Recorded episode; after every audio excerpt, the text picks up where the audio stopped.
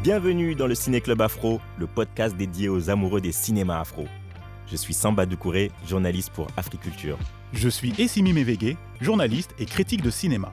Ensemble, nous allons discuter des œuvres marquantes des cinémas afro-américains, afro-européens et africains. Le Ciné Club Afro, c'est une émission live enregistrée sur l'application Clubhouse. Vous pouvez nous rejoindre pour débattre autour du film ou de la série que nous avons choisi de mettre à l'honneur.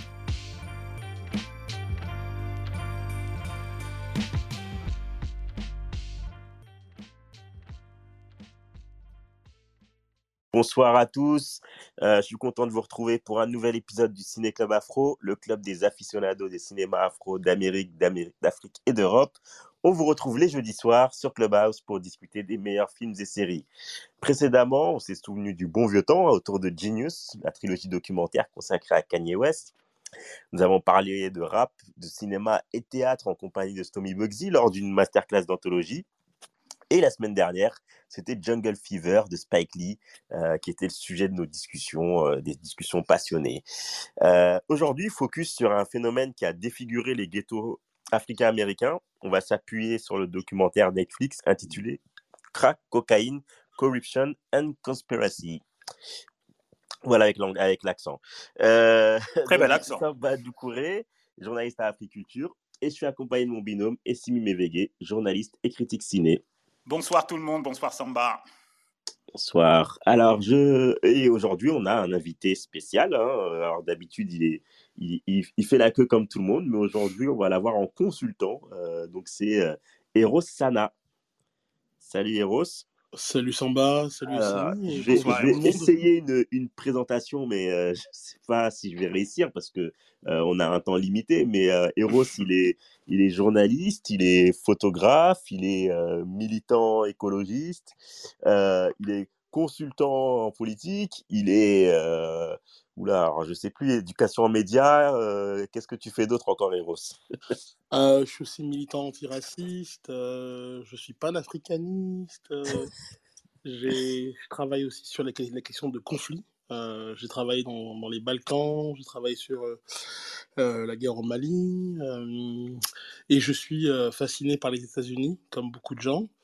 J'ai une boîte de conseils, et puis j'ai différentes associations qui mènent tu es aussi, il faut le dire aussi, directeur euh, de Bastamag. Du site internet d'information altermondialiste Bastamag. Oui, oui, oui, oui, je suis cofondateur et directeur de communication de Bastamag, un média euh, qui a maintenant 13 ans, euh, qui a 9 salariés et qui est aussi entre un, million de lecteurs et par mois, voilà. Ben, très bien, très bien. Alors, euh, bah, avant qu'on démarre, euh, je préviens tout de suite, comme indiqué en titre, la room est enregistrée, donc vous êtes conscient que vos propos peuvent être diffusés. Euh, donc, au sommaire, bah, présentation du film et du contexte de sa sortie. Ensuite, vous pourrez monter pour partager votre analyse, nous expliquer pourquoi vous avez aimé, pourquoi vous avez détesté ce documentaire. Et on fera euh, le grand débat du jour avant de terminer sur, les points, euh, sur un point sur les sorties ciné de la semaine en France et en Afrique. Alors, euh, Crack, donc c'est un documentaire signé Stanley Nathan. Crack, crack, t'as dit Quack? J'ai compris Crack. Crack, crack, donc crack. crack. un documentaire signé Stanley Nelson qui retrace l'arrivée du crack aux États-Unis et balaie les années 80 et 90. Il explore les ravages sur la communauté noire, mais aussi les imbrications politiques qui ont permis son expansion sur le territoire américain et donc les responsabilités des gouvernements de Reagan à Clinton en passant par Bush senior. Euh, et Simi, euh, pourquoi ce documentaire est marquant? Bah, faut savoir, Samba et Eros, qu'on est euh, dans une séquence aujourd'hui où, où, il y a de plus en plus de fiction et de documentaires qui analysent le ravage et l'impact de de l'épidémie du crack sur la communauté noire américaine durant les années 80 et 90. On peut citer notamment la série Snowfall de John Singleton, euh, euh, qui, est sur la, qui est sur CanalSat, et euh, la série documentaire Hip Hop Uncovered, dont on avait fait une room, sans battre Il, Ça fait écho, en tout cas, ce documentaire. Ouais, exact, exactement, puisque ça parlait des gangsters euh, qui ont émergé euh, en, étant des dealers, euh, dealers de crack. Donc, avec le documentaire Crack, Cocaine, Corruption et Conspiration, on va encore plus loin. On nous montre comment, de manière très didactique, la politique menée aux États-Unis pour lutter contre le crack, comme tu l'as dit, Samba, dans les années 80-90, dans une Amérique marquée par le racisme anti-noir. Crack est un documentaire très politique, à la fois passionnant, choquant, poignant et perturbant. Et comme le dit le journaliste Nelson George dans le documentaire, l'ère du crack a transformé la communauté noire américaine et par conséquent l'Amérique. Il faut, aussi noter que, comme tu l'as dit, euh, Samba, que le réalisateur euh, du crack Stanley Nelson est un Afro-Américain plusieurs fois primé pour ses films documentaires, à qui l'on doit le documentaire sur Miles Davis, qui est sur la plateforme Netflix, et aussi un documentaire sur les Black Panthers. Voilà, Samba, ce qu'on pouvait dire sur, euh, sur le documentaire Crack. Et bah, la première question, elle est pour toi, Eros. Euh, qu'est-ce que tu as pensé justement euh, de ce documentaire? Euh, C'est un documentaire qui est, qui est vraiment bien réalisé. Il, a, il est d'abord la, bande son est super. Tout à l'heure, Samba disait que les références qu'il avait, c'était plutôt Terry James. Mais entre Public Enemy et d'autres d'autres références des années 80, on est plongé dans une, époque on a, le son, on a, la, couleur des années 80, des années 90. Et euh, ben, nous, on a grandi dans ces années-là. Et pour moi, c'est comme une machine à remonter le temps, en fait. Et, mais en plus, ce que j'apprécie dans ce qu'il fait, c'est qu'il contextualise énormément. Le découpage en chapitres, qui chaque fois euh, rebondit sur ce qui a été dit avant, est très bien fait. Et euh, bon, le, le, travail documentaire est excellent. Il y a des images qu'on a vues et revues que moi j'ai eu plaisir à voir, des images que j'ai eu de douleur à voir. Et puis ce que j'apprécie aussi, c'est vraiment quelque chose de, de, rare dans ce documentaire, puisqu'on a eu beaucoup sur la drogue, sur le crack, sur cette période, c'est qu'il donne la parole à d'anciens dealers. Et ça, c'est excellent, parce que souvent, la communauté, en plus, euh, dans les communautés afro, euh, on voit les dealers comme des gens qui venaient vendre la mort au, bas des immeubles, dans les blocs, et là, en fait, il, redit pourquoi ils ont été poussés à faire ça. C'était pas un choix volontaire de donner du poison à des enfants et de, et de tirer sur les gens, mais c'est qu'il y a un contexte qui les a amenés à devenir dealers, euh, mm-hmm. dans un contexte de capitalisme effréné. On est dans les années Reagan, les années fric et comment ils, ont, ils se sont battus pour rester dealers? Ils sont battus euh, en se battant coude à coude contre d'autres Noirs pour garder le territoire. Ils se sont battus contre, contre un système. Et, euh, et, et, certains, comment ils ont survécu à ça? Et donc, je trouve que ces qualités-là sont des qualités rares pour un documentaire sur le sujet, qui à la fois à la vision géopolitique. Hein. On rappelle la période, euh, l'Iran euh, de l'ayatollah Khomeini, euh, contre qui, grâce à qui Reagan est, devenu président. Pour ceux qui ne savent pas, s'il mhm. bat Carter en 80, c'est parce mhm. que il y a la crise des otages américains en Iran et Carter sur ça rate de les libérer. Et, et, Reagan négocie avec l'ayatollah Khomeini et le jour de son investiture, les otages américains en Iran sont libérés, donc il gagne grâce à l'Iran. Il va leur vendre des armes qui vont servir à euh, aider à, les contrastes qui après auront besoin encore de l'argent pour euh, l'argent de la drogue. Et, c'est là où ça commence. Donc tout ça est très bien, très bien dit. Je trouve que c'est très euh, didactique. Excusez-moi, j'ai un peu la voix enrouée. Et c'est un film qui se, un documentaire qui se vit presque comme une fiction.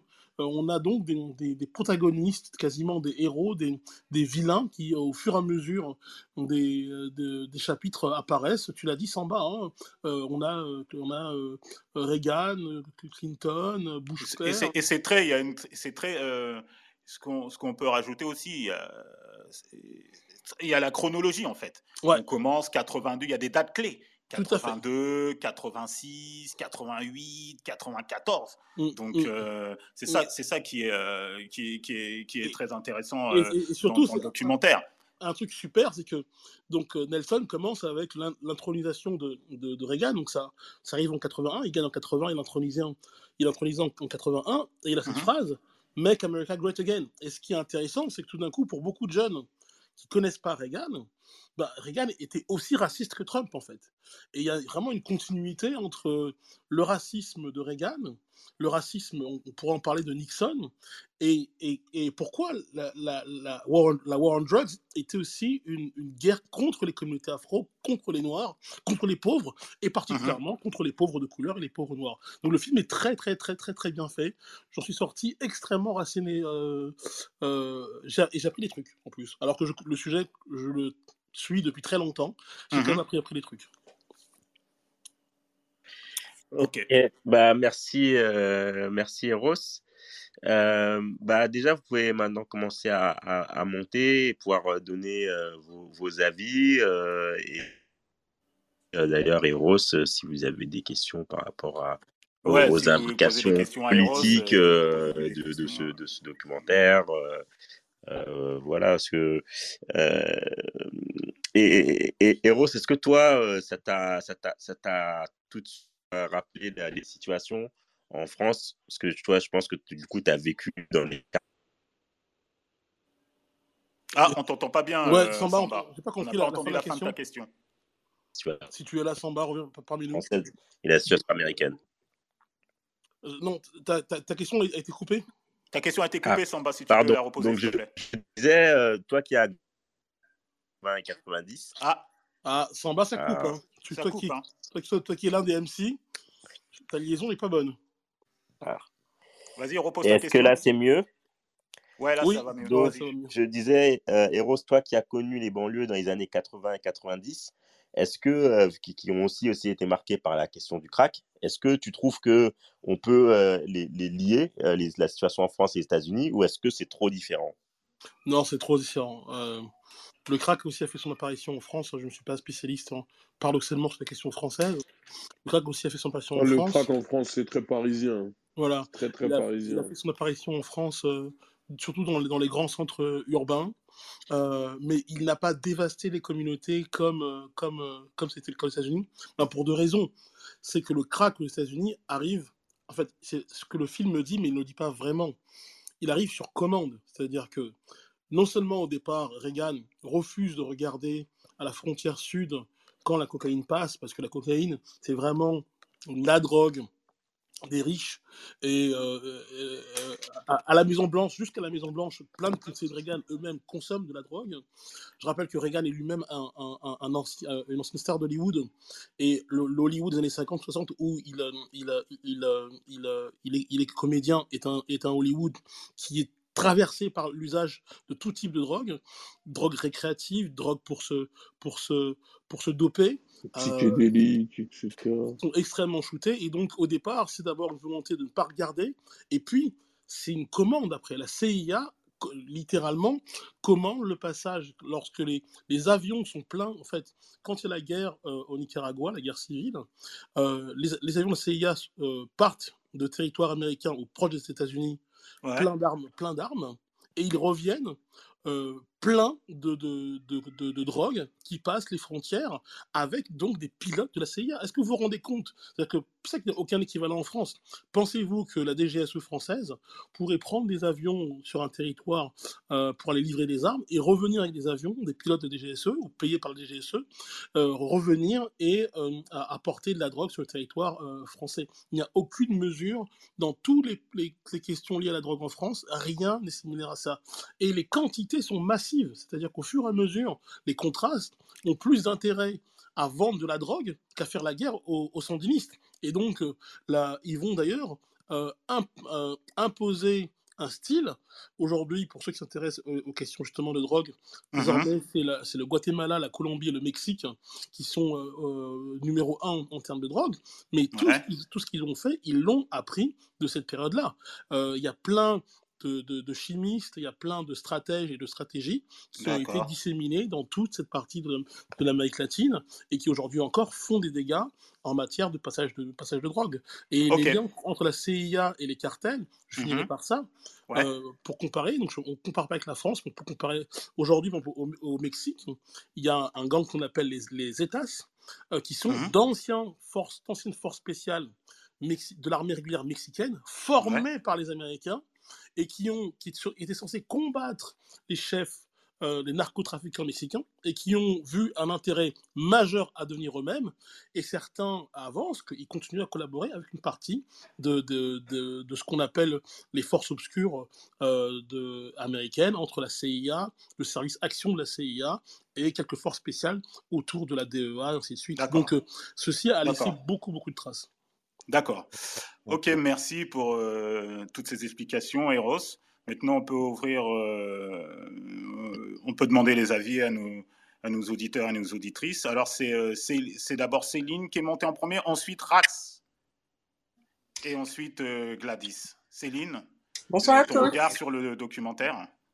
Bonsoir, bonsoir. Bonsoir. Bah écoutez, euh, le commentaire était dans mes, dans mes feeds Netflix, mais ça me disait rien. Je me suis dit encore un, documentaire sur le crack. euh, bon, c'était pas très emballé. Donc du coup, je l'ai regardé pour, euh, pour, euh, pour le Ciné Club et j'étais vraiment agréablement surprise. euh, déjà de la richesse de- du document, parce que effectivement, on a, enfin, dans les années 90, 2000, on avait, moi j'avais déjà entendu que la CIA était, euh, était liée à l'importation de drogue, etc. Mais je pense que le fait de voir toutes ces, ar- toutes ces archives euh, compilées et tous ces témoignages, franchement, ça, là je me suis posée, je me suis dit vraiment, voilà, c'est une vraie démonstration de ce qu'on appelle le racisme structurel. C'est-à-dire que là, euh, l'État américain a tout fait pour, euh, euh, pour euh, comment dire, détruire une communauté. Et, et je parle même pas des femmes dans- là-dedans parce que Oui. l'angle, l'angle, l'angle de la femme noire est vraiment, est vraiment, enfin, est- on montre clairement que la, la première, enfin, la, la première victime, c'est quand même la femme noire, pauvre aux États-Unis. Donc, donc tout ça, je, je me suis dit, mais comment, enfin, enfin je, je, je, c'est vraiment très difficile pour nous parce qu'on est vraiment loin de, de, de, de ça, même s'il y a des choses, des fois on se dit, bon, il y a des parallèles, Mhm. mais c'est vraiment ancré dans la société américaine. C'est euh, la drogue, c'est la prison, c'est le système de santé, c'est tout en fait, c'est l'école. euh, Il n'y a pas un secteur où euh, il y a ce racisme structurel qui empêche euh, les gens pauvres, euh, de quelle que soit la communauté, Mhm. de, de, de s'en sortir. Tout est fait pour mettre des bâtons. Moi, je pense que, je pense que le clou du clou pour moi, c'était vraiment la fin. Et après, je vais laisser la parole aux autres, où euh, on a cette infirmière euh, blanche euh, qui est censée protéger euh, le patient, la patiente, la femme enceinte, et elle va dénoncer euh, le fait qu'elles prennent de la drogue, et donc on leur, on leur prend leur enfant, et elles ont plus, enfin, il y a, y a plus, enfin, c'est, je, je- moi, je suis choquée. Franchement, j'étais choquée. euh, je me suis dit vraiment, euh, avec l'âge, mais plus on en apprend sur les États- les États-Unis, et plus je, je, je suis, je suis dépassée. C'est, c'est vraiment, enfin, c'est vraiment très triste, quoi. Je trouve ça vraiment très triste.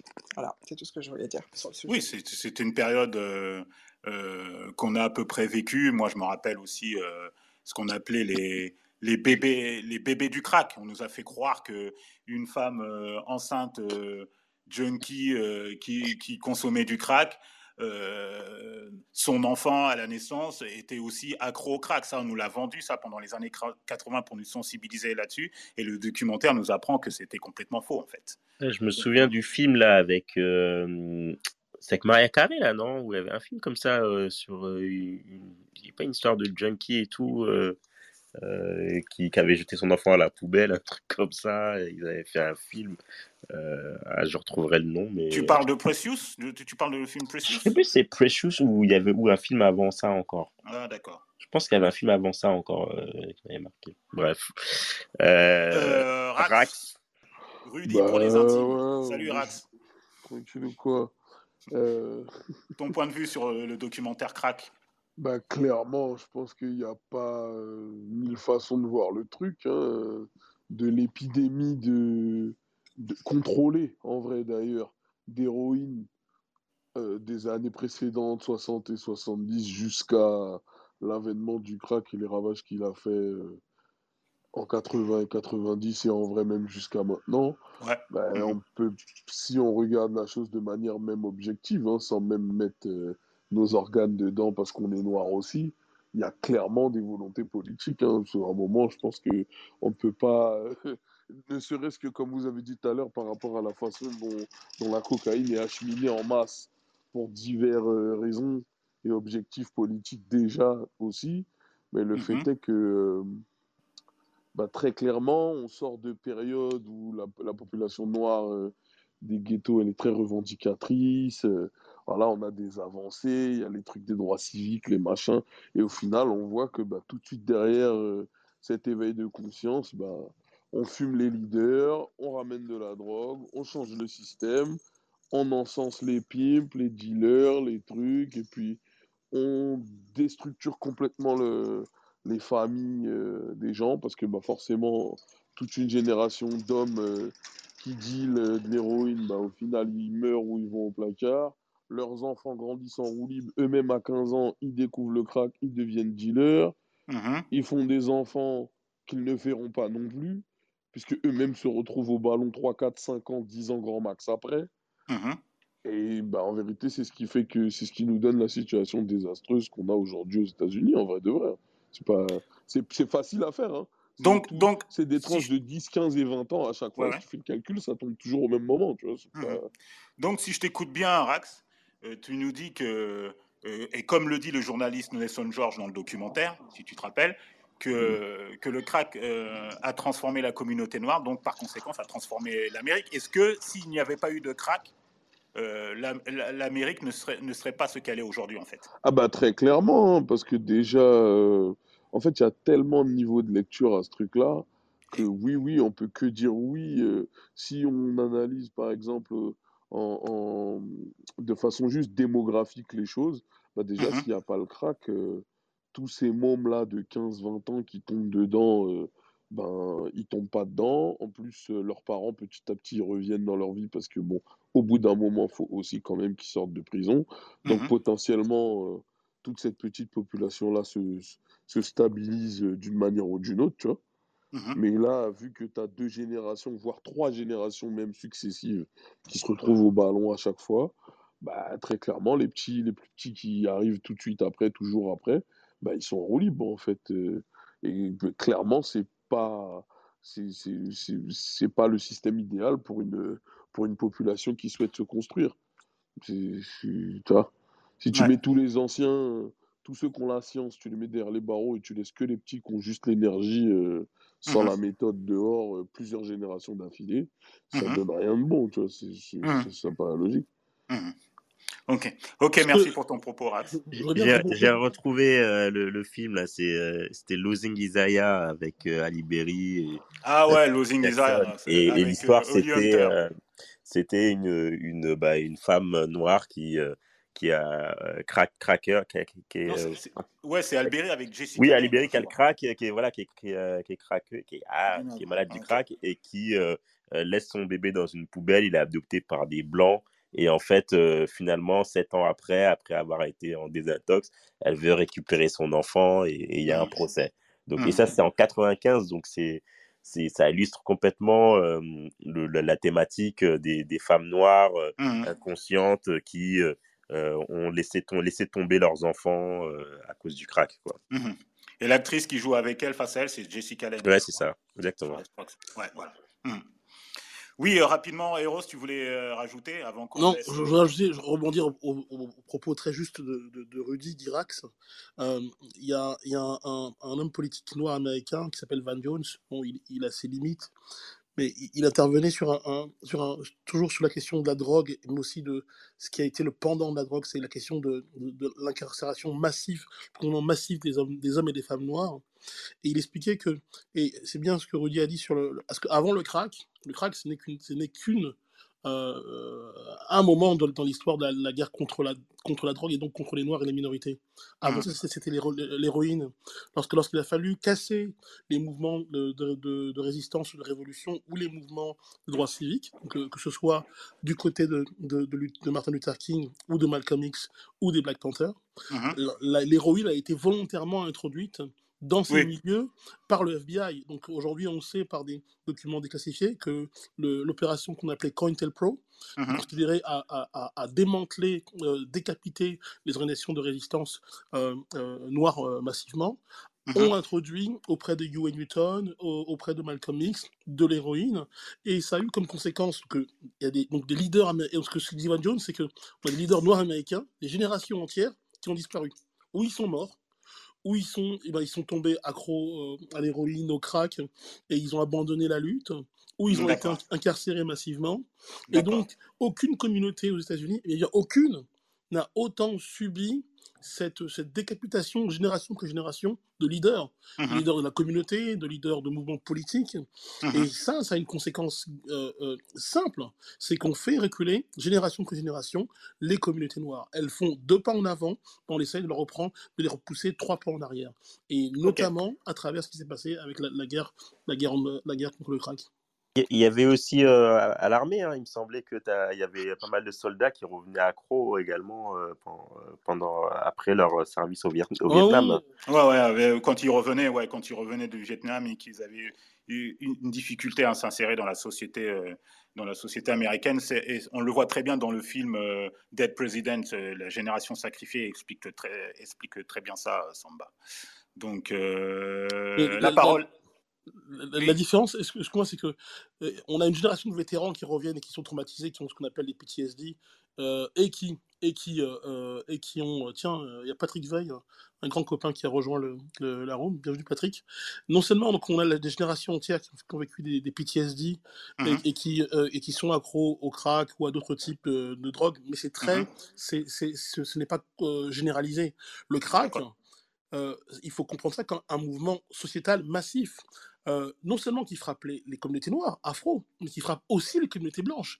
Les Oui, communautés white, exactement. les commu- communautés white, euh, white trash, ceux qui vivent dans, les trailers, ceux qui sont dans, dans la, dans la Bible Belt, ceux qui sont dans les, dans les zones euh, industrielles blanches, sont tout autant frappés par le crack. Et même dans les, dans les, banlieues- dans les belles banlieues blanches, puisque l'inverse de nous en France, tu me demandais, euh, Samba, les différences, n'oublions jamais qu'en en- en France, euh, on va dire, les problèmes sont dans les banlieues, en périphérie. Euh, qu'aux États-Unis, la, moyenne classe quitte en général les inner cities pour aller dans, les banlieues. Mais le crack est allé aussi dans, les, banlieues blanches. La seule différence, c'est que la répression massive, systémique, structurelle a avant tout frappé les, communautés afro. Et c'est ça qui fait la différence avec euh, les autres vagues précédentes euh, liées à ce qu'on appelle euh, la drogue et, la guerre contre la drogue. Merci, euh, Eros. Alors, euh, la parole est à Gladys. Bonsoir, Gladys. Bonsoir, Euh, bonsoir tout le Qu'est-ce que monde. tu as pensé du documentaire Crack de, de Stanley Nelson? Alors déjà, merci pour la recommandation parce que je connaissais pas Mhm. et j'ai adoré. pour ça. Donc, ouais, j'ai été vraiment outrée et choquée, comme Céline, parce que j'ai vu. Euh, ce qui m'a énervé, en fait, c'est euh, grosso modo, c'est l'obsession qu'ont euh, les personnes blanches par rapport aux noirs et cette volonté à, les éradiquer, en fait, soit en, int- en introduisant donc le crack, soit Mhm. les armes à feu, soit le sida. Donc ça ne, ça ne s'arrête jamais, quoi. Et aussi, j'ai appris la différence entre la cocaïne et le crack. Je ne savais pas c'était di- différent. Oui, oui, oui, c'est très bien expliqué dans le documentaire en plus. Euh, pour le coup, pour, euh, en fait, on nous montre que du côté des personnes blanches bourgeoises euh, de Wall Street, on consommait euh, énormément la, la cocaïne. Mhm. euh, et c'était même vu comme quelque chose de, de, de cool.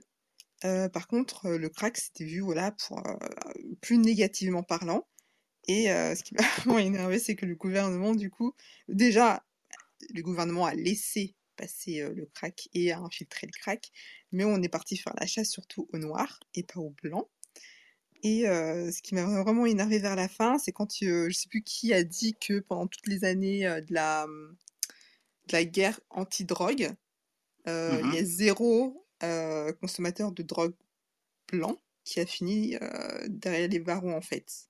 C'était vraiment, vraiment Oui, c'est avec les lois anti, avec les lois anti-drogue qui avaient été votées en, en ca- euh, à partir de 86 justement et renforcées en 88 avant le- la, la loi anticriminalité euh, euh, votée par euh, le gouvernement Clinton. Effectivement, ça ciblait que les noirs, mais ça c'est surtout dans la deuxième partie qu'on va parler justement de, de- spécifiquement de l'impact de, de l'épidémie du crack sur la communauté noire. Donc voilà. Du coup, ça m'a un peu aussi rappelé, euh, il y a un autre Mhm. documentaire, il y a eu un scandale euh, sur les, les universités américaines. Mhm.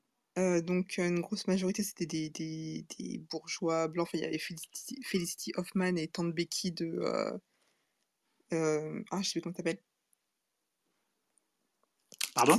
Cette série euh, à San Francisco, je ne sais plus qui était impliqué. Et c'était, euh, comment ça, le- euh, avec euh, la série avec Eva Longoria et tout ça. euh, Oui, euh, et donc, l'une des actrices a, a- avait, avait, enfin, avait corrompu pour que sa fille puisse avoir accès à, à à- l'université.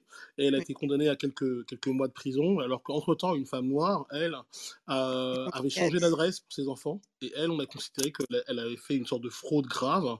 Et, euh, et donc, elle, s'est- elle a été, elle est condamnée à plusieurs années de prison.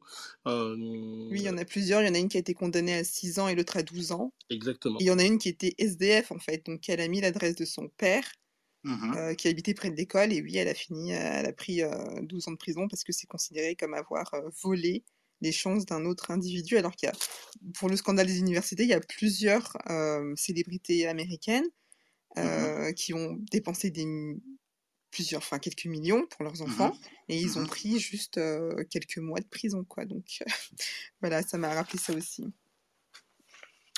Ok, merci euh, Gladys. La parole est à Essama. Bonsoir Essama. Euh, ton avis sur le documentaire euh, Crack Ok, bonsoir à tous. hein.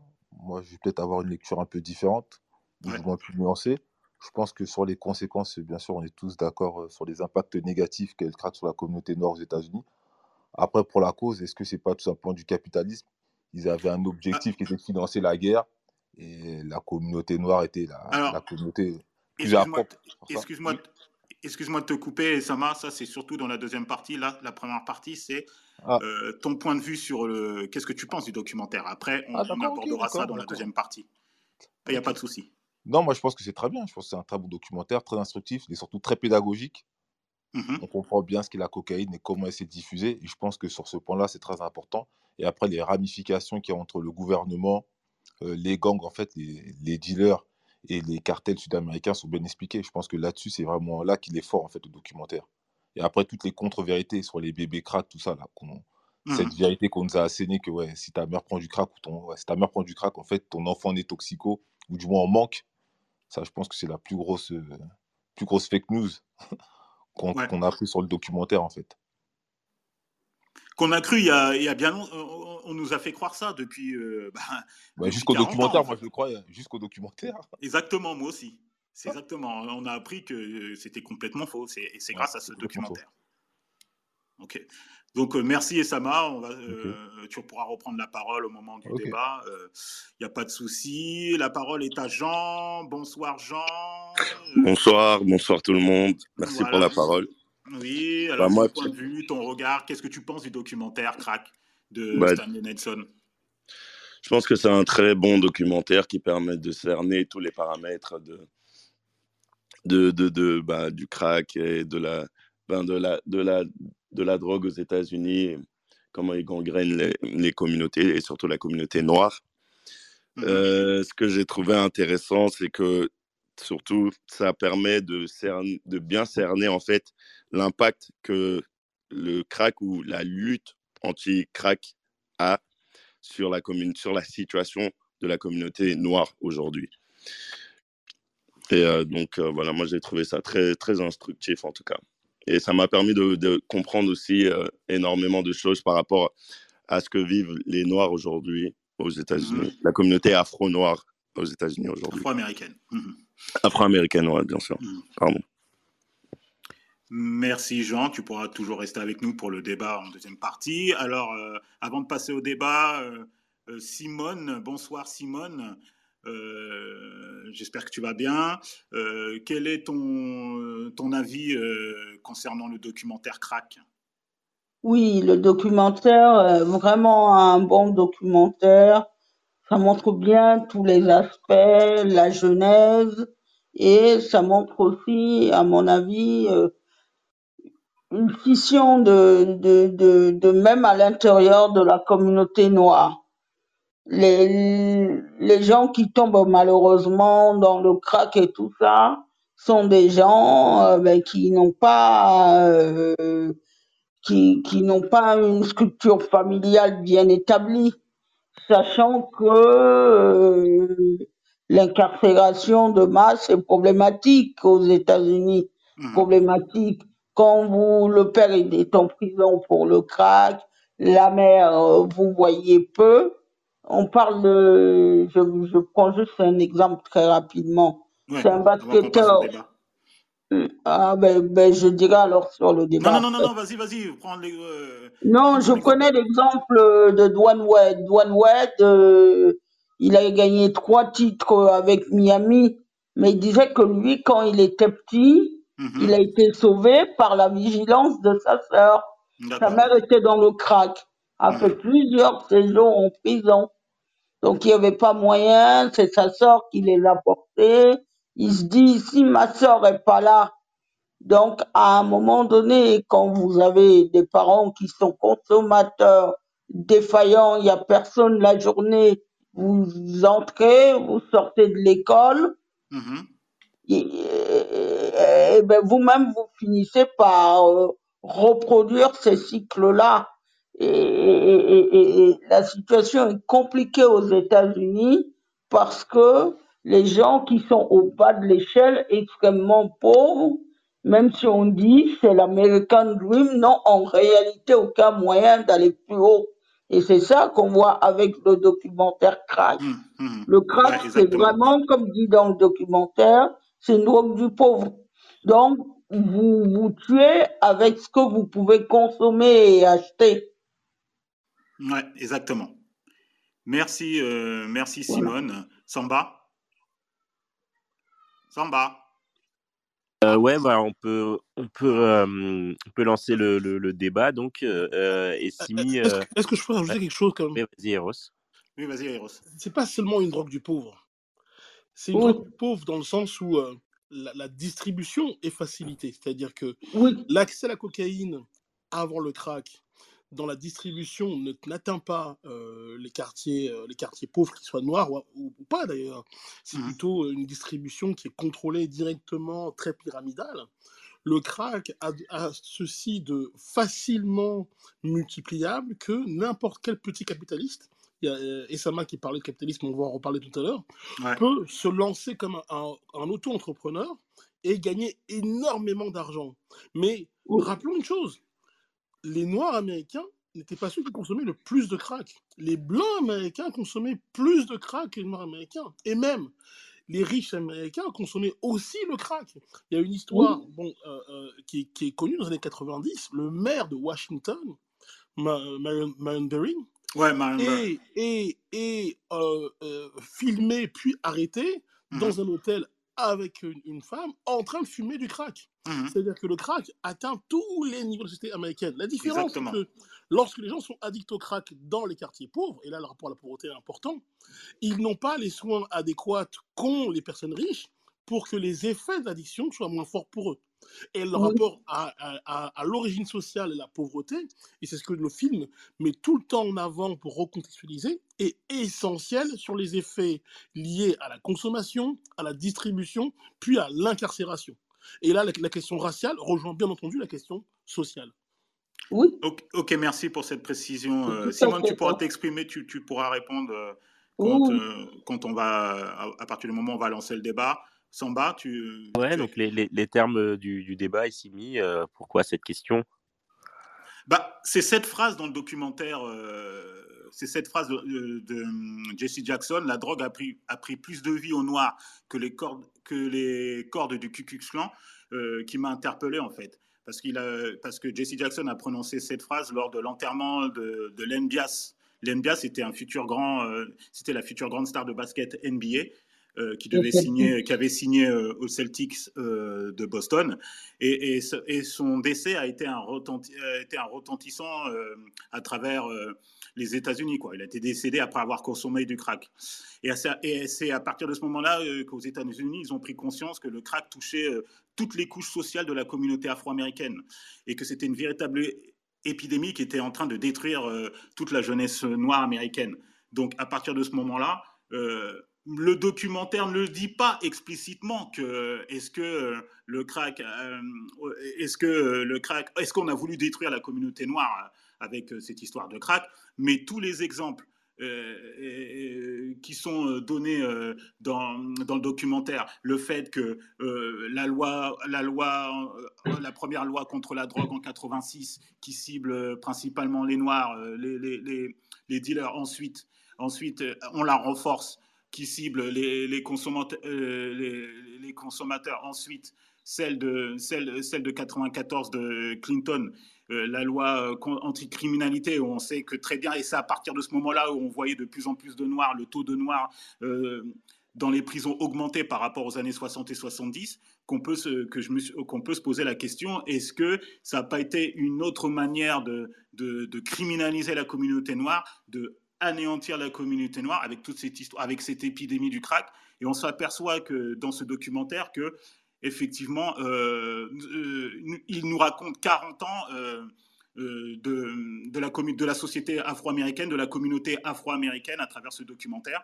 Et on se dit que s'il n'y avait pas eu le crack, est-ce que ça n'aurait pas eu un impact, même sur le plan de la culture, avec le rap, sur le plan politique, avec toutes ces lois, sur le plan même sportif, avec euh, certaines grandes stars du basket qui décèdent, mais il y avait aussi quelques jours après une autre star du football américain, on se dit que est-ce que euh, bah, la communauté noire, afro, la communauté afro-américaine ne serait pas ce qu'elle est si- s'il n'y avait pas eu l'histoire euh, du crack avec euh, euh, les familles, euh, la déstructuration des familles, euh, dans le, dans le comportement, euh, avec la circulation des armes, le black on black crime, la guerre des gangs, euh, l'influence des gangsters qui financent le rap. Est-ce que Jay-Z aurait été un rappeur? Est-ce que, est que euh, Notorious B.I.G. aurait été aussi un rappeur? Tout ça, c'est l'impact du crack sur la communauté afro-américaine.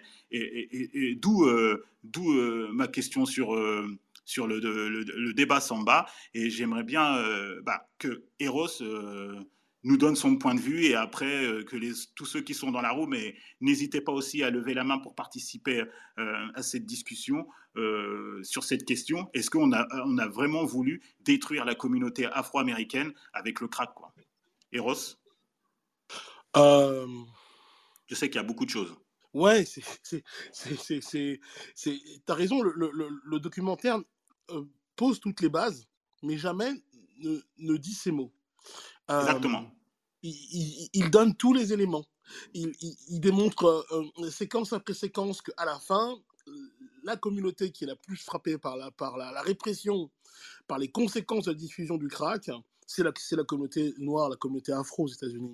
Et qu'aucune autre n'a payé un prix aussi fort. La, la- la phrase de destination que, que tu, que, tu, que tu sors est une phrase extrêmement dure, extrêmement dure. C'est-à-dire que si plus de Noirs sont morts sous le- à cause du crack que sous les, sous les corps du Ku Klux Klan, ben ça pose et, et donc tous les, et, et on peut aussi pa- pa- pa- penser au, au lynchage et autre chose. Ça, Mhm. ça, ça montre à quel point cette question a été massive. Il y a, il y a une sociologue américaine qui parle de politique quasi génocidaire. C'est- une vraie question en fait, Euh, Mhm. parce que euh, je rappelle qu'en droit international euh, humanitaire, le génocide, c'est non seulement une, di- une disparition, le fait de vouloir tuer volontairement un groupe d'humains du fait d'une appartenance particulière, mais aussi faire disparaître sa culture, faire Mhm. disparaître ses habitudes ou sa langue. Mhm. Et donc, le nombre de morts que que- qu'a causé euh, la- le, le crack, son introduction, sa diffusion, son addiction et la répression dont il a été victime est un nombre incalculable. Est-ce que euh, quand euh, Reagan et ses, et ses amis euh, euh, lancent tout ce processus, ils ont comme idée, ils ont tout ce plan machiavélique avec eux? Je ne le pense pas.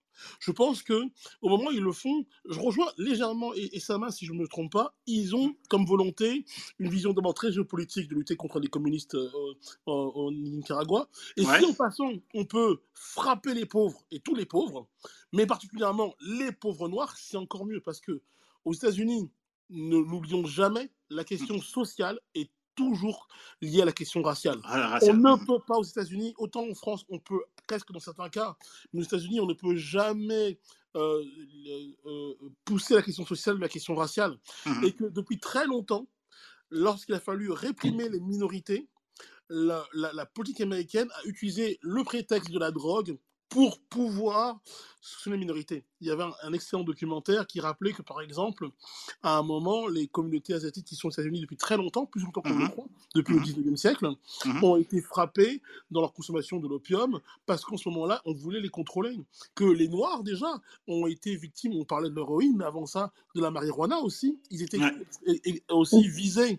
Donc, à la fin, euh, et j'assume mes propos, Ronald Reagan, qui a un agenda raciste, hein, je rappelle que Ronald Reagan vient de la droite, de la droite du Parti républicain, c'est un peu le grand-père de, de- de Trump. Trump, dont on parle vite, euh, dont on aurait pu parler aussi, parce que dans les années 90, il incite à la haine raciale. Rappelons que les cinq de Central, sont- de Central Park qui sont, qui sont accusés à tort d'avoir violé et tué une jeune, une jeune Mhm. fille blanche, Mhm. euh, Trump, qui entre-temps en plus a, a- a mis en place des opérations immobilières véreuses qui ont spolié des Noirs victimes de l'effondrement de, de l'immobilier, dû, notamment dû au crack à New York. Ce Mhm. même Trump qui s'enrichit sur le dos des Noirs dans les, ce qu'on appelle les projects, Ouais. ce même Trump va financer une, une ad, une, une, une pub pour demander à ce que les cinq de Central Park soient condamnés à la peine de mort. Donc la question sociale, la question raciale aux États-Unis sont, sont toujours euh, de mise.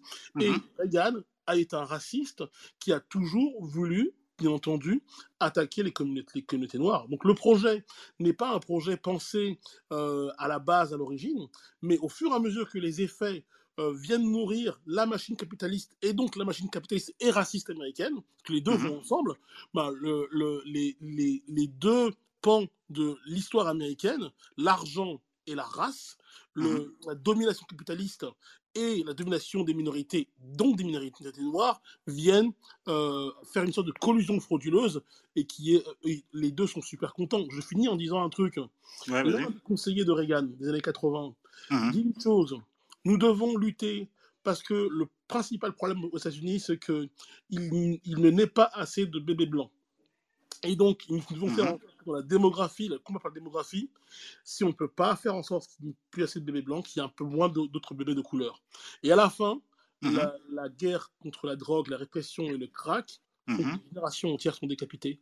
Et ça arrange des, des- lorsque on est en 80 à la fin des années 90, excusez-moi, je terminerai par là, Mhm. on passe en- de 500 000 personnes incarcérées en début des années 80 à 2 500 à, à la, à- à- à la fin des années 90, début 2000, Mhm. et ils sont majoritairement noirs et majoritairement liés Bah, à la, c'est- à- à la- à la- à la guerre. Je suis parti, moi, dans une prison à Atlanta en 2007.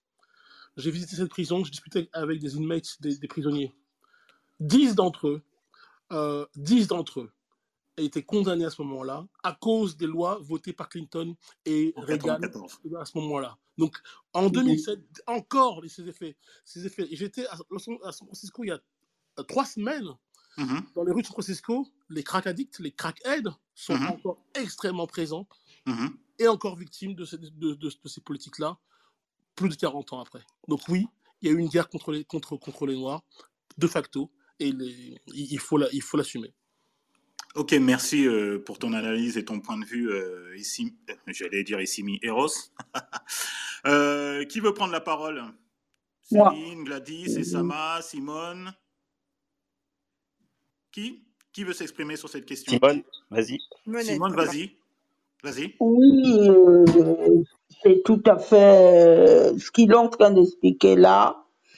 C'est la guerre qui est faite au noir est toujours euh, permanente. Et Mhm. même tout à l'heure, il a parlé de marijuana. Le cas de la marijuana est symptomatique. Dans beaucoup d'États, on a légalisé la marijuana pour autant, mais les personnes noires sont encore massivement arrêtées et condamnées pour détention de marijuana et Mhm. ils sont les, ceux qui peuvent le moins détenir euh, ce business-là où bon, énormément de personnes s'enrichissent, par exemple, euh, dans ce type de business. Mais ce qui est, euh, ce, ce- ce qui est problématique aux États-Unis, comme moi je disais tout à l'heure, c'est vraiment la cellule familiale. Quand vous naissez dans un milieu, on va dire milieu pauvre, vous n'avez que très peu de chances de réussir. Les gamins comme Kevin, Durant, soit dit au passage, exemple LeBron James, il est le, le premier sportif euh, à devenir milliardaire en activité. Oui, oui, Donc, comme la- la nouvelle est tombée aujourd'hui. Quand vous regardez ce gamin-là, LeBron James était élevé par sa mère, parents seuls. À un moment donné, il a eu la chance d'entrer dans le basket et à 17 ans, il s'est dit, moi, je veux pas la case université. Et, et, quitté, il va directement à la NBA. Sauf que maintenant, la NBA a bloqué, a bloqué le système. Vous, vous êtes obligé d'aller au moins une année à l'université. C'est en fait, vous tombez dans les addictions et dans les drogues parce qu'il y a beaucoup d'obstacles. Il y a beaucoup d'obstacles. Et ce que les gens ignorent, c'est même le cas aussi en France, c'est que la réussite demande beaucoup d'argent. On a vu, euh, je regardais Roland Garros, Coco Gauff, 18 ans, elle s'est qualifiée pour la finale. Le gros investissement que ses parents ont fait, c'est juste colossal. Par exemple, quand on parle des sœurs Williams, on dit toujours, elles viennent de Comptown, Comptown, mais on dit jamais qu'elles ont dépensé beaucoup d'argent. Donc, les addictions aux drogues vous maintiennent dans un certain statut et vous Mhm. finissez en prison. Et bien souvent, les États où il y a les prisons, eh ben, vous passez directement de votre petit logement à la prison d'à côté. Même en France, on l'observe dans tout ce qui est euh, jeunes de banlieue. Ben, vous habitez dans les endroits où il y a des prisons. Bien souvent, vous finissez dedans parce que il y a une question de déterminisme social qui est là. Donc, derrière même cette histoire de crack, c'est pour tout. Le noir américain aujourd'hui se double d'un problème, c'est que par exemple, vous, vous- je termine par là, Oui. vous avez un véhicule, euh, votre véhicule, euh, le feu arrière est cassé, vous roulez avec, vous tombez sur un policier, vous pouvez finir mort. Ça veut dire qu'au jour d'aujourd'hui, avec cette question du crack, on se pose aussi la question euh, que je meurs du crack ou d'autre chose, ça change pas grand-chose.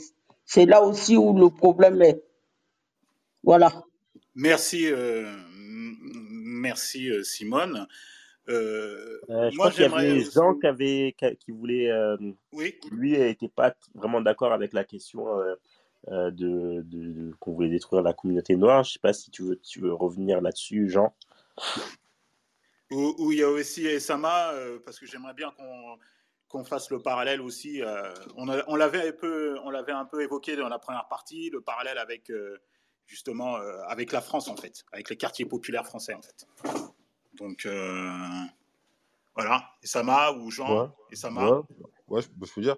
Euh, juste pour revenir à ce que je disais tout à l'heure, ben, vas-y. Rose a bien résumé. hein. Je pense que les conséquences, on est tous d'accord que ça a détruit en fait la communauté noire. Mais je pense que la cause, c'est d'abord le capitalisme et l'opportunité. Après, Mhm. ça fait que c'est sur la communauté noire que ça s'est reporté. Et je pense qu'une fois que la guerre du crack un peu s'est un peu calmée, on a constaté encore les, les nouvelles drogues sont apparues dans le centre des États-Unis, mais cette fois-ci sur les communautés blanches pauvres, en fait, avec les opioïdes. Donc, c'est un problème qui est récurrent aux États-Unis. Donc, je pense que c'est pas prêt de finir. Après, pour faire le parallèle avec la France, c'est un peu différent. Parce que la France, eux, euh, sur l'héroïne, c'était les premiers raffineurs en fait d'héroïne depuis le 19e siècle. Depuis 1912, ils avaient des raffineries en fait d'héroïne. C'est le premier traité de la haie en fait qui a interdit les raffineries. Eux, ils ont continué de raffiner en fait l'héroïne et de l'exporter aux États-Unis jusqu'à 1977. Mais nous, on n'a pas été touchés pareil. Et euh, ces types de drogues comme le crack, l'héroïne, c'est essentiellement ouais, très parisien. Très parisien et voir certaines banlieues, en tout cas en région parisienne, Mhm. 70, euh, 78 et 92. Après, je pense que nous, c'est tout simplement pas dans notre culture. hein. Mais par contre, c'est vrai que dans les années 80, 70, même début des années 80, les drogues de ce type-là étaient très peu répandues. En banlieue, c'était mal vu, comparé à maintenant. Donc c'est le seul qu'on peut faire. Mais après, en, en termes coup, euh, d'impact, ça n'a rien à voir. Moi, moi euh, alors je pense que c'est des formations du coup euh, euh, par rapport à mon- histoire, parce que moi j'ai grandi à Paris et, et, et spécifiquement à, à Stalingrad, donc qui, est, qui, est, qui était, bah, qui est d'ailleurs toujours un des, des, des, une des plaques tournantes de- du trafic de, de crack. hein. On, on surnommait mon, mon quartier Staline Crack. Et, et pour le coup, moi, quand je me fais des, des, des flashbacks de d'essayer de me souvenir euh, de, de mes, mes, mes souvenirs marquants de, du, du quartier, du Mhm. dehors, Mhm. et ben en fait, euh, très souvent, euh, il y a un lien avec, euh, avec la drogue, quoi. C'est-à-dire, le, le, moi, je repense à. Enfin, moi, c'est la chanson de Doc Gineco, là, dans, dans ma rue. bah, ça décrivait ma rue, quoi. Clairement, mmh l'histoire du dégueulis des, des, des toxicos que les pigeons mangent, les, les, les, capotes, les, mmh les seringues, les distributeurs de seringues que je voyais dans la rue, les, les camés dans l'escalier, les, mmh les, descentes de policiers, etc. C'est des choses que pour le coup, moi, j'avais, euh, moi, j'avais interdiction de sortir de, de chez moi.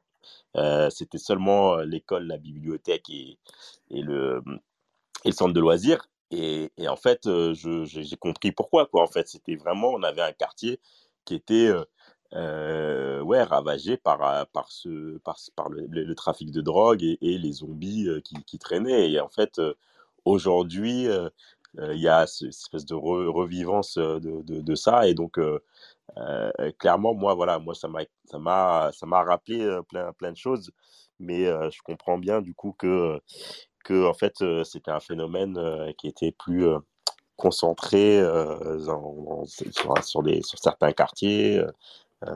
Et, qu'en fait aussi notre proximité avec la gare du Nord, je crois, fait, est, pas mal responsable de ça parce que bah, beaucoup prennent le train pour venir venir à Paris, euh, chercher leur dose, et, etc.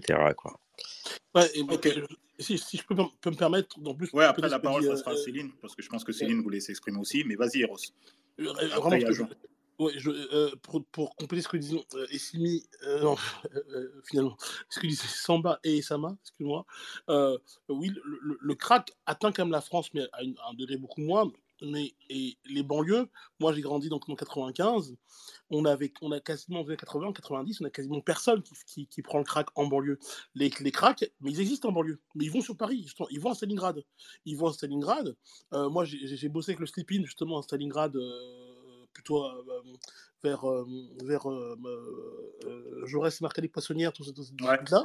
Mmh on voyait les gens de banlieue, de province qui venaient à Paris et qui, mmh et, qui devenait crack addict à Paris. Le marché du crack, c'était à Paris. Aujourd'hui, d'ailleurs, c'est étonnant de voir que désormais Paris euh, exporte ces, ces, ces crackheads en, en, banlieue. Ils les repoussent parce qu'ils font trop tâche désormais dans, dans Paris intramuros et Paris veut qu'ils en mettent en banlieue. Et ça, c'était une vraie différence culturelle quand même assez forte par rapport au reste de la, au reste de, par aux États-Unis, mais aussi parce que l'immigration, enfin, les, les, communautés afro, qu'elles soient nord, nord, nord-africaines ou euh, subsahéliennes, ont aussi des liens différents de celles des communautés noires de l'époque. Les liens sont plus forts, le rapport à, et, l'interdit autour de la drogue est beaucoup plus fort dans ces années-là par rapport au crack que peut l'être par rapport aux États-Unis. Euh, et notamment parce que la cocaïne aussi n'est pas passée par les quartiers. Par les, quartiers. les gens vont, vont au Buff Palladium pour en, pour en prendre euh, quand ils montent à Paris, mais ils en consomment aussi assez et pendant longtemps peu consommés dans les, dans, les banlieues. Donc ça, ça, ça a aidé à, faire que ce, notamment, euh, il y a eu moins, moins d'influence dans, les quartiers populaires euh, en France, sauf dans des secteurs, comme disait Isama, dans Paris. Ok, merci. La parole, Céline, tu voulais, tu voulais ajouter quelque chose? Oui, je voulais juste apporter aussi une petite précision, parce que c'est vrai qu'à chaque fois qu'on parle des quartiers, on parle de l'Afrique, mais il y a aussi les Antilles. Hein. Euh, juste pour exactement, préciser... exactement. non, mais c'est vrai, parce que vous parlez toujours d'expérience africaine, mais il y a aussi l'expérience antillaise. Exactement, c'est vrai. Juste pour dire, euh, donc moi, je donnais un, un, exemple, mais plus fin des années 80, euh, Riquet, euh, à l'époque, c'était Bob Marley, donc c'était c'était la marijuana, mais c'était aussi l'héroïne. C'était pas le crack encore. Et il y avait vraiment dans la communauté antillaise des gens, des jeunes qui se droguaient, drogue dure, qui se piquaient. Et ça, c'est euh, toujours dans le même quartier, 19e. Et c'est ensuite le crack est arrivé. Mais il y avait, avant le crack, il y avait la drogue dure qui circulait alors peut-être pas dans les communautés africaines, mais dans les communautés antillaises, avec, le, avec euh, tout ce qui venait de Jamaïque et tout ça, ça c'était, c'était répandu. Ouais, et, et mais d'ailleurs, euh, a, on aurait pu euh, l'inviter, euh, je, je crois que c'est Véronique Canor qui avait fait un, très bon documentaire aussi sur bah, les naufragés du, du crack aux Antilles. Euh, qui, bah, pour le coup, ont aussi euh, été euh, pas mal marqués, même si elle, elle, elle explorait plus la question de la reconstruction plutôt que la question des, responsabilités. Quoi. Comment les gens se reconstruisent malgré le crack ou parfois arrivent en fait, à vivre avec le crack. Je ne savais pas qu'en fait on pouvait vivre du crack pendant, enfin, être, drogué pendant plus de 10 ans.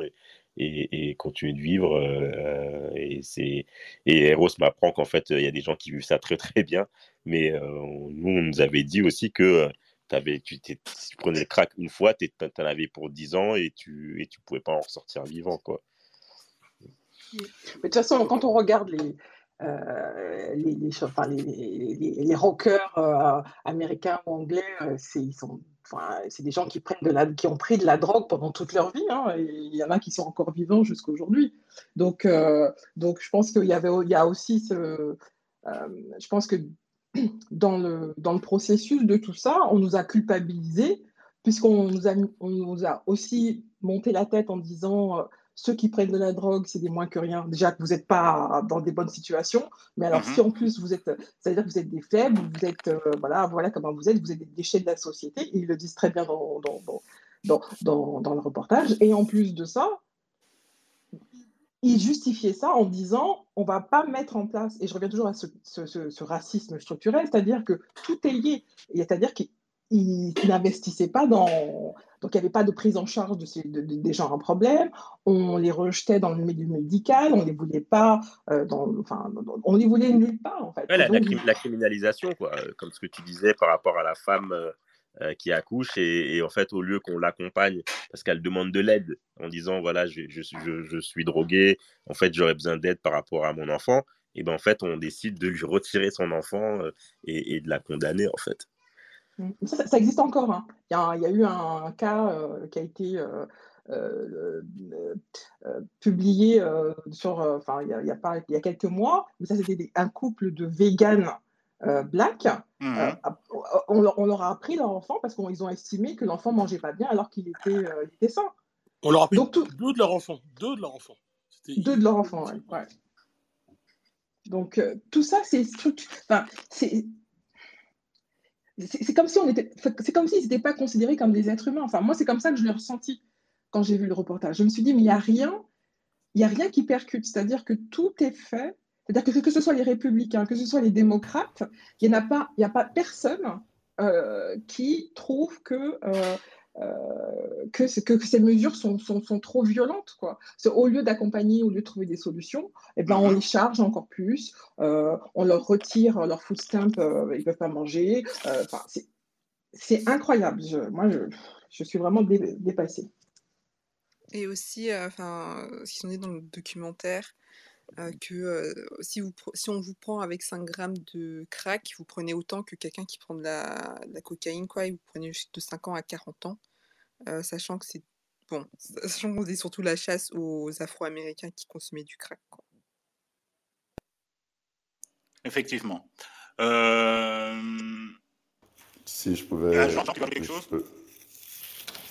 oui, ouais, donc du coup, moi, ce que je moi, tout ce qui ressort dans mon esprit de ça, en fait, c'est que, en fait, la, communauté afro-américaine a été, en fait, la victime, euh, la victime, en fait, parfaite euh, de ce système euh, hypocrite, d'ailleurs, politique américain, au final. Parce qu'au final, ça part comme, je ne sais pas si c'est Essama qui le disait, en fait, ça part de, de, la cupidité, ça part du capitalisme et de leurs idéaux politiques, donc de renverser, de renverser les, euh, les mouvements euh, communistes, les gouvernements communistes qui sont en Amérique centrale.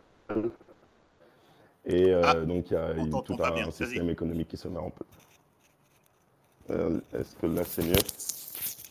Vous m'entendez? Ça va un petit peu mieux, vas-y. Ok, donc de ce système économique-là qui est mis en place. Et au final, ils ont créé, au final, ils ont créé une chimère avec euh, la, consommation de drogue, la venue de cocaïne, tout ça. Ils ont créé, une chimère qu'ils ont mis dans la communauté africaine et qui, au final, bah, qui s'est détruite, qui s'est auto-détruite avec euh, cette violence entre gangs pour, protéger les territoires euh, et aussi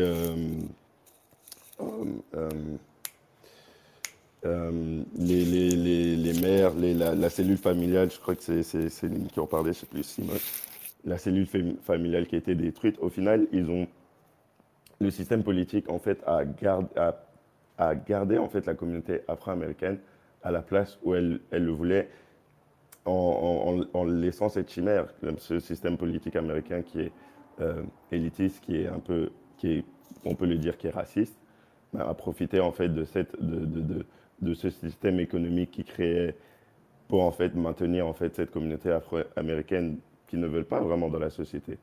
Et on peut le voir depuis, comme on connaît l'histoire des, Noirs aux États-Unis, ben, pour garder et maintenir cette communauté-là au plus bas de, de, l'échelle sociale américaine. Donc, euh, si oui, moi je dirais que ça part pas du, au départ, il n'y a pas forcément volonté de détruire, mais ils ont laissé, ou ils ont profité plutôt de cette opportunité pour encore enfoncer la communauté afro-américaine. Est-ce que je pourrais rajouter un, petit mot? Go ahead. Euh, euh, oui, euh, c'est vrai que, vraiment, moi j'aime à le dire, hein, il ne faut jamais oublier le prisme de la question sociale et le rapport capitalisme qui est un, un, rapport de capitalistes. Mais comme on est aux États-Unis, qu'on n'est pas, qu'on n'est pas en Suède, qu'on n'est pas, j'essaie de trouver des, pays où la question raciale est, beaucoup moins forte, qu'on n'est pas en Italie, qu'on n'est pas, qu'on n'est pas, j'essaie de trouver encore un autre pays, même si on a très, très peu, la question raciale n'est pas prenante aux États-Unis, le propre capitalisme américain, c'est un capitalisme fondé sur le racisme. Le fait qu'on ait, qu'on ait, qu'on ait euh, mis en esclavage des millions de, de, de, de, Noirs, femmes et hommes, pour justement, comme force de travail euh, esclave, c'est que justement le capitalisme, à son origine, est, est fondé sur un principe raciste. Euh, c'est une première chose. Et oui, euh, d'abord, c'est un opportunisme capitalisme, mais il y a aussi un, un moyen de. de, Bonjour Excusez-moi, c'est mon fils qui vient, qui vient d'entrer dans, dans, la pièce où je suis. il, est, monté sur mes, sur, mes épaules. Il, y a, il, y a, un moyen de distinguer aussi que la, la, la, war on drugs par rapport au crack est aussi quelque chose de volontairement contre les communautés, euh, les minorités. C'est ce qui passe aujourd'hui. Je crois que c'est Céline qui l'a évoqué. Aujourd'hui, on a la crise des opioïdes, ou c'est Essama. Depuis, depuis la fin, j'explique, depuis la fin des années 2000, les, les lobbyistes des grands groupes pharmaceutiques on, fait du lobby au, Congrès américain pour que la réglementation sur la prescription d'antidouleurs soit favorisée. Ils ont fait un lobby auprès des, médecins. Ça va? Olivier, Olivier, ils ont fait un lobby auprès des médecins pour que les médecins puissent prescrire à tour de bras des prescriptions en antidouleurs. Et ça fait que aujourd'hui, une grande partie des communautés blanches euh, euh, sont aujourd'hui addictes aux opioïdes. Mais la réponse massive de, des démocrates comme des républicains aujourd'hui, c'est de dire la réponse ne peut pas être une réponse pénale, c'est une réponse qui doit être médicale. Juste avant de, Olivier, Olivier, Olivier, Olivier, juste avant de préparer l'émission, j'ai euh, écouté un discours de Chris Christie. Pour ceux qui le connaissent, c'est l'ancien gouverneur du, New Jersey, ancien prétendant à l'investiture euh, républicaine pour la présidente présidentielle, et il encore aujourd'hui, il va encore devenir président. Chris Christie racontait que l'un de ses collègues qui avait fait euh, la law school avec lui, qui a été avocat, qui a été partenaire et qui avait plein d'argent, est tombé addict et est mort à cause de la crise opioïde. Et il dit, il faut donc qu'on la, traite de manière médicale. Et vous voyez la différence, c'est quand, quand c'est les communautés blanches qui sont majoritairement frappées, les deux parties répondent en disant, il faut une réponse médicale, d'assistance, de soutien. Mais quand c'était les communautés noires qui étaient massivement frappées, bah, la réponse a été une répression massive des lois qui ont entraîné un million de, de plus d'hommes, et majoritairement noirs, dans les prisons. Je coupe mon micro, je m'occupe de mon fils le temps de... Bah, de toute façon, je pense qu'on va arriver vers, euh, vers la conclusion là. Hum, est-ce qu'il y a encore des, euh, des, des interventions euh, avant qu'on passe aux, à l'agenda des, des, cinémas d'Afrique?